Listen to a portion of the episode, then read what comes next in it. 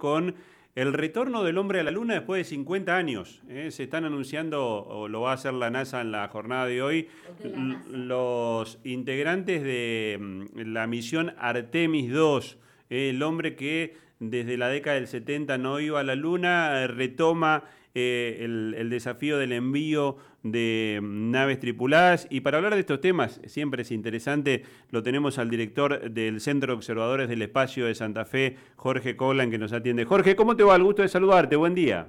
¿Qué tal, Fabián? Muy bien, buen día, ¿cómo andan ustedes? Bien, muy bien. Y bueno, hablar un poquito de, esto, ¿no? Eh, después de tantos años, eh, medio siglo, el hombre que, que retoma los viajes a la Luna. Así es, eh, estamos rememorando un poco la época Apolo, cuando en 1968, en diciembre de ese año, se hace el primer viaje humano a la Luna, sin descender en la Luna, era un viaje de prueba de naves y de módulos, que orbitó la Luna, y curiosamente, los tres astronautas, eh, Lovell, Borman y Anders, de aquella misión del año 68, todos ellos de los años 30, aún están vivos. Por lo tanto, es muy probable que el año que viene, cuando esta misión Artemis 2 haga eh, un viaje parecido, aunque un poco más extenso, se van a alejar un poco más de la Luna, eh, van a ser cuatro en vez de tres, eh, seguramente van a ser hombres y mujeres, ya hoy justamente vamos a saber los nombres de los seleccionados, más o menos tenemos una lista de unos 10, dentro de esos 10 van a estar estos eh, astronautas. Uno seguramente va a ser canadiense porque eh, tiene mucho que ver la Agencia Espacial Canadiense en todo esto. Eh, se va a hacer el primer vuelo de humanos después de hacia la Luna, este, después del último que se hizo en el año 72 en Apolo 17. Claro. Pero en este caso va a ser una reedición del vuelo del año 68 que fue eh, la primera vez que humanos circunvalaron la Luna. Este, claro, porque no van a lunizar, van a orbitar la Luna. No, no, van a orbitar, sí, sí. En este caso van a orbitar porque lo, son vuelos de prueba para ir probando los módulos, hacer acoplamiento y desacoplamiento, ¿no? Porque como todo vuelo a la Luna es un vuelo donde astronautas quedan en órbita y otros bajan para la exploración, lo cual esto va a suceder en el 2025. Es el regreso a la Luna con misiones eh, más prolongadas, seguramente con estadías de hasta un mes en la Luna. en la era Apolo eran de pocos días. La, misión que más tiempo estuvo en la Luna fue Apolo 17, que estuvo tres días en, la Luna. Tuvieron tres caminatas lunares. En esa época ya llevaban los rovers lunares, que eran vehículos eléctricos para desplazarse varios kilómetros en la superficie lunar. Y lo que se va a hacer ahora es este vuelo que va a ser el año que viene, y eh, en el 2025 vamos a tener nuevamente el retorno donde es muy probable que la Armstrong del siglo XXI sea una mujer, o sea, la, mujer que eh, va a ser una mujer la que va a pisar eh, después de estos 12 hombres que ya estuvieron en esta reedición, digamos, de los vuelos a la luna, va a ser una mujer. Por fin, profe, la mujer que va a pisar la luna. Exactamente. Eh, Jorge, en el marco de, este eh, nuevo eh, enfrentamiento, polarización, en, aquella década del 60-70 entre lo que era Estados Unidos y la ex Unión Soviética en plena Guerra Fría, hoy este, la, batalla se está dando con un nuevo protagonista que es China. Sí, no, no, tiene punto de comparación. En absoluto. Son situaciones muy diferentes, épocas muy diferentes. Eh, China le falta mucho todavía para llegar a la Luna, seguramente lo van a hacer, pero por ahora China está haciendo experiencia en la órbita baja con una estación espacial china que están construyendo, le falta creo que un módulo nada más, eh, pero no tienen eh, nada preparado para ir a la Luna. Seguramente lo van a hacer en la próxima década probablemente, pero es muy distinto porque eh, las tecnologías han cambiado y hay mucha presencia de la parte privada, digamos, eh, en todo esto que en aquella época no existía, que avanza muchísimo. ¿Esto que se conoce ahora como turismo espacial? No, no, no, no. Eh, ah. por ahora todavía muy lo de turismo no ya, se viene haciendo hace mucho con la estación ya se empezó a hacer con la Estación Espacial Internacional hace muchos años, el turismo espacial de pocos que fueron, siete, creo que fueron siete o nueve nada más, eh, turistas. No, no, en este caso estamos hablando de viajes que eh, organizan empresas privadas, pero con eh, astronautas preparados para hacer trabajos científicos en la estación espacial.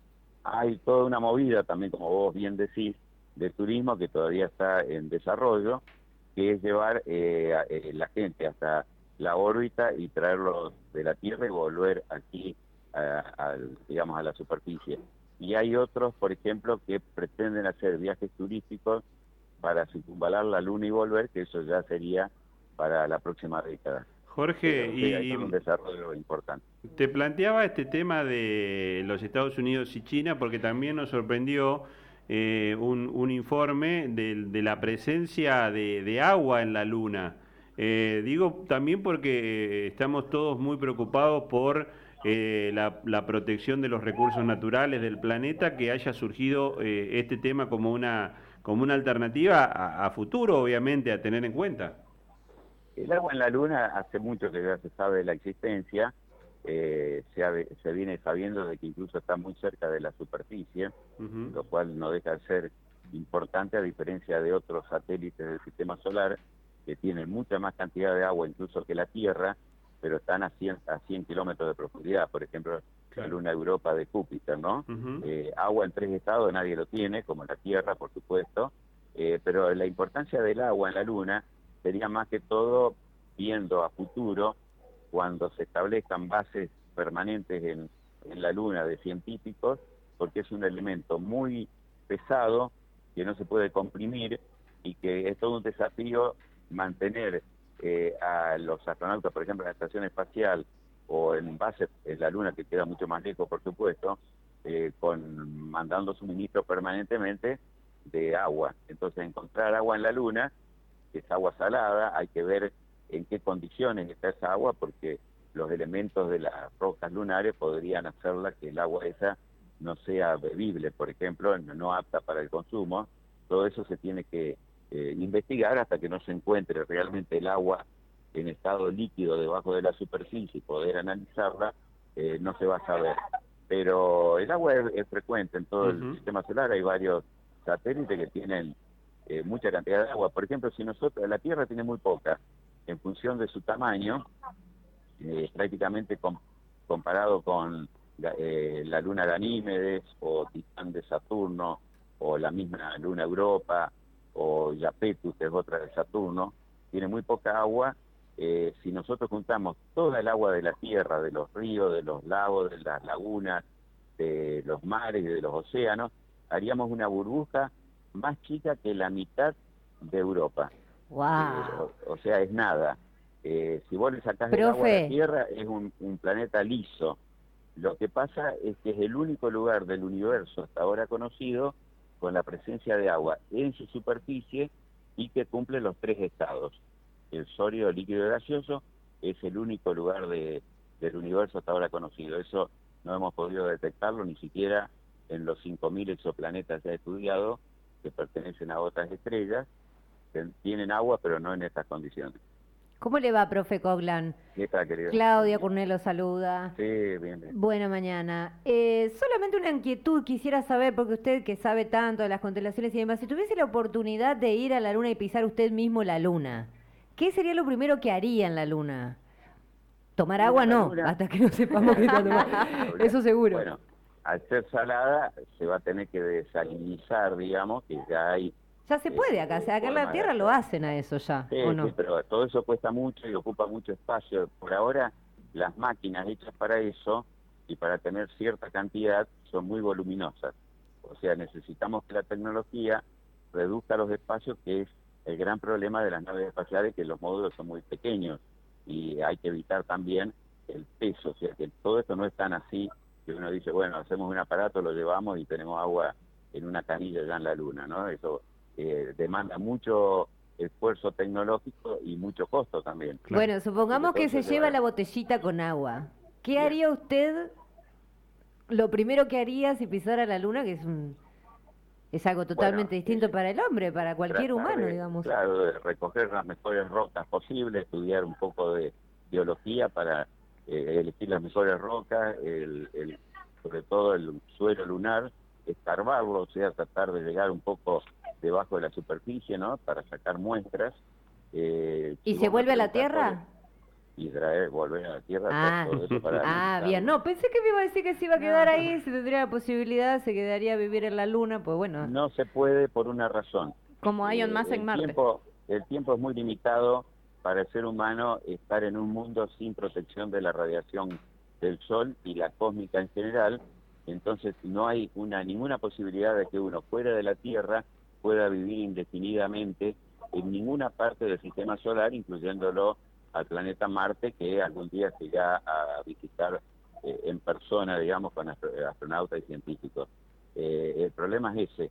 Por otra parte, al tener un sexto de la gravedad terrestre, no puedes estar mucho más, más allá de un año en Marte porque después eh, no te vas a poder adaptar a la gravedad terrestre. O sea, ah, claro, ya no, no hay vuelta después. El organismo, claro, porque el cerebro lee de pronto que vos no necesitas tanta estructura ósea ni tantos músculos en un mundo inferior. No tenés que soportar la gravedad que tenemos en el nuestro. Entonces, ese adelgazamiento de la masa muscular, de, también eh, la pérdida de calcio de los huesos, haría imposible que un, por ejemplo, un científico si estuviera en, en la Luna, imaginemos alguna novela de Isaac Asimov, de las tantas que hizo, ¿no? viviendo en la Luna hace 10 años, el científico nunca más puede volver a la Tierra, porque si viene acá, como si fuera un castillo de naipes, se va a precipitar, se va a derrumbar toda esa estructura ósea sobre sí mismo y va a morir instantáneamente. Nosotros, estamos constituidos para este mundo, solamente podemos vivir un tiempo en la ingravidez o en mundos menores, nunca en un mundo mayor. Jorge, agradecerte como siempre, es un gusto poder conversar con, vos de estos temas. Y bueno, este, la, vamos a seguir una vez que hoy conozcamos a ver cómo va a ser la, tripulación del Artemis 2. Perfecto. Lo importante de todo esto que uno habla y la astronomía nos enseña mucho, que la Tierra es única y que sí o sí tenemos que respetarla, cuidarla, porque no hay recambio. No tenemos a dónde ir siempre dependeremos de este planeta. Cortito porque nos tenemos que ir a la pausa. ¿Cómo marcha la obra del CODE? Maravilloso. Realmente está quedando espectacular y calculamos que en agosto, el 22 de agosto, podría ser la fecha tentativa por ahora para hacer la inauguración oficial. Buenísimo. Eh, em, vamos a estar atentos también de ese tema. Te mando un abrazo grande. Gracias como siempre. Gracias a ustedes y si quieren hacer una nota desde el CODE la podemos hacer. Sí, nos vamos a ir una mañana para allá. Eh, una vez que estén las instalaciones vamos, nos vamos a instalar ahí este, a hacer el programa, si, si se puede. ¿Cómo no? Te mando un abrazo.